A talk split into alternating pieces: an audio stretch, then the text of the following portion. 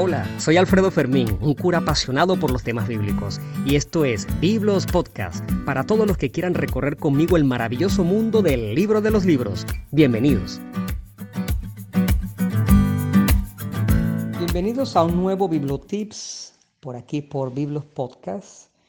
Vamos a tratar un tópico muy brevemente que tiene que ver con el último Bibliotips de la semana pasada Estábamos hablando acerca de la inspiración divina. Recuerden que estábamos hablando del canon bíblico y vamos a hacer un repaso. Los textos de la Sagrada Escritura, los que tenemos nosotros actualmente, son reconocidos por la autoridad de la Iglesia, no desde ahorita, sino ya desde el inicio de la era cristiana, aunque un momento de virulencia en los primeros siglos, pero ya hacia cuarto, quinto siglo estaban fijados, vamos a utilizar esa palabra que se usa en teología, la lista de los libros. Sin embargo, oficialmente y de manera definitiva, hacia el 1546 en el Concilio de Trento. No olvidemos también que el Concilio Vaticano II, el siglo pasado, también reconoce en la Dei Verbum que los libros son los propios del Antiguo y del Nuevo Testamento. Ese tipo de libros, nosotros decíamos, son reconocidos por la Iglesia Católica porque son los libros llamados canónicos. Habíamos explicado que canon viene de la palabra caña, que significa medida o regla, y es precisamente lo que tenemos como los libros que han sido reconocidos por la autoridad de la Iglesia porque los considera como verdaderos. Cuando un libro es verdadero, cuando un libro es canónico, un libro es inspirado. El antónimo de esta realidad es el libro apócrifo, los apócrifos, y es lo que precisamente nos ocupa un poquito este Bibliotips, porque nosotros podemos leer los libros no inspirados. Por supuesto que sí, por cultura general, pero hay personas que hacen pasar como verdaderos los libros, los libros apócrifos. Hay tantas cosas que están escritas allí, tantas anécdotas, pero son todas falsas, sin embargo, vamos a repetir mm, varios de los bibliotips que algunas informaciones de los libros apócrifos nosotros las tenemos en nuestras tradiciones, incluso católicas. Por ejemplo, los nombres de los abuelos de Jesús de Nazaret, es decir, de los papás de María, la Madre de Dios, que son Joaquín y Ana, no aparecen en la Sagrada Escritura. Tenemos la tradición de los libros apócrifos que nos hablan de estos nombres. Efectivamente ellos existieron y nosotros los celebramos o los conmemoramos bajo esos nombres. Que en el momento del nacimiento de Jesús estaba la mula y el buey, bueno, eso no está en la Sagrada Escritura, eso está en los libros apócrifos. Pero los libros apócrifos se caracterizan también por mezclar entre fantasía y realidad. Mientras que, si bien es cierto, es más que lógico, más que verosímil, que hubiese animales en el momento del nacimiento de Jesús, porque Jesús nace precisamente como en una especie de granja, que es el establo, lo que, el pesebre es el lugar donde se colocaba la comida de los animales, María y José lo limpian bien y colocan ahí a Jesús apenas nacido.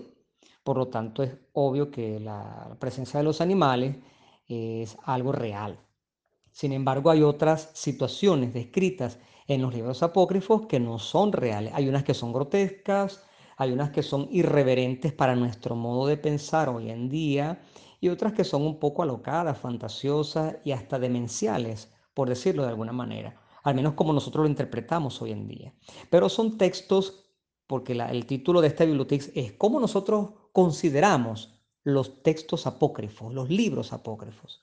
Los consideramos con respeto agarramos las informaciones que están ahí descritas con pinzas. Esto significa que con mucha cautela las cosas que están ahí escritas, pero hay una clave muy importante para entender un libro apócrifo.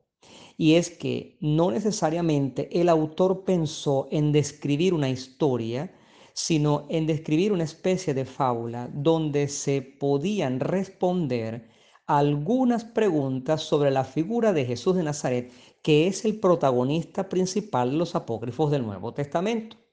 Algunos apócrifos del Antiguo Testamento ah, tienen otra temática que trataremos en otra ocasión, pero los apócrifos del Nuevo Testamento giran en torno a Jesús, pero con ciertos personajes.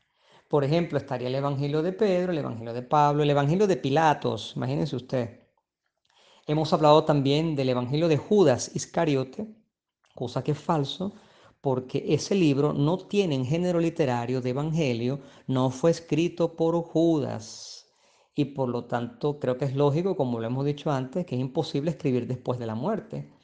Por lo tanto, ese libro que viene siendo como del segundo siglo después de Cristo, sabemos que Judas muere un poquito antes de Jesús porque se suicida ahorcándose, obviamente no puede escribir un libro, por lo tanto eso del Evangelio de Judas es una falsedad. Sin embargo, lo que está escrito dentro del Evangelio de Judas son frases un poco como gnósticas, frases misteriosas, frases de Jesús, y Jesús dijo tal cosa, y, Jesús dijo, dos puntos, la otra cosa. Y son frases muy misteriosas como de unos círculos pseudo cristianos que se desviaron del camino y quisieron precisamente tergiversar la religión cristiana con sus propias ideas de sus círculos y los guetos que eran exclusivos y herméticos.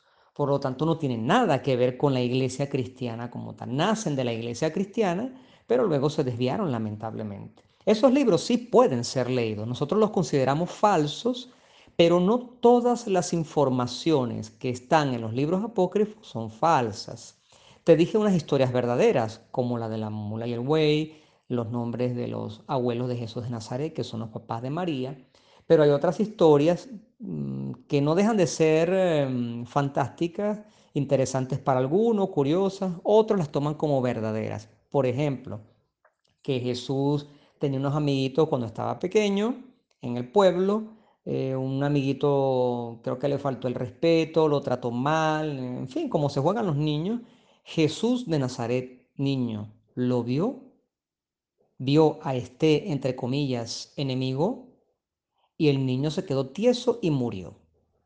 te lo estoy contando con mis palabras, el, relato es un poco más colorido, eh, obviamente la literatura está bien hecha, el lenguaje en el que fue escrito este y los demás episodios, episodios son de una altura literaria, con unas técnicas incluso de retórica, pero son historias falsas. O que Jesús de Nazaret se iba, niño, a la orilla de la playa y para jugar él agarraba arena y formaba con sus manos una paloma y la paloma volaba y era como la manera de, entretenerse de Jesús. Esas son fantasías, no pertenecen al mundo de la realidad.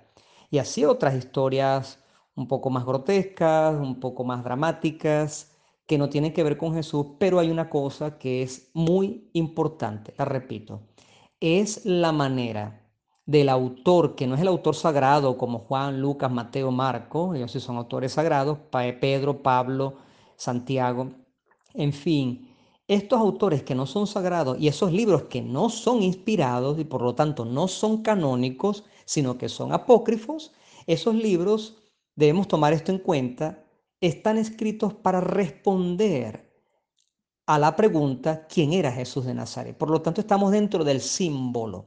Las equivocaciones que están en los libros apócrifos son tolerables desde el punto de vista histórico porque resulta que, como estamos diciendo precisamente en este momento, son para responder a inquietudes a preguntas que se hacían ciertas personas y ciertas comunidades en aquel tiempo. Creo que la totalidad de los libros apócrifos del Antiguo y del Nuevo Testamento están circulando desde hace muchos años en la red, en la web. Por lo tanto, cuando googleas libros apócrifos del Nuevo Testamento, yo no dudo que tengas un file de unos cuantos megas que puedes descargar y puedes leerte ese material en PDF teniendo en cuenta todo lo que hemos dicho en este Bibliotips.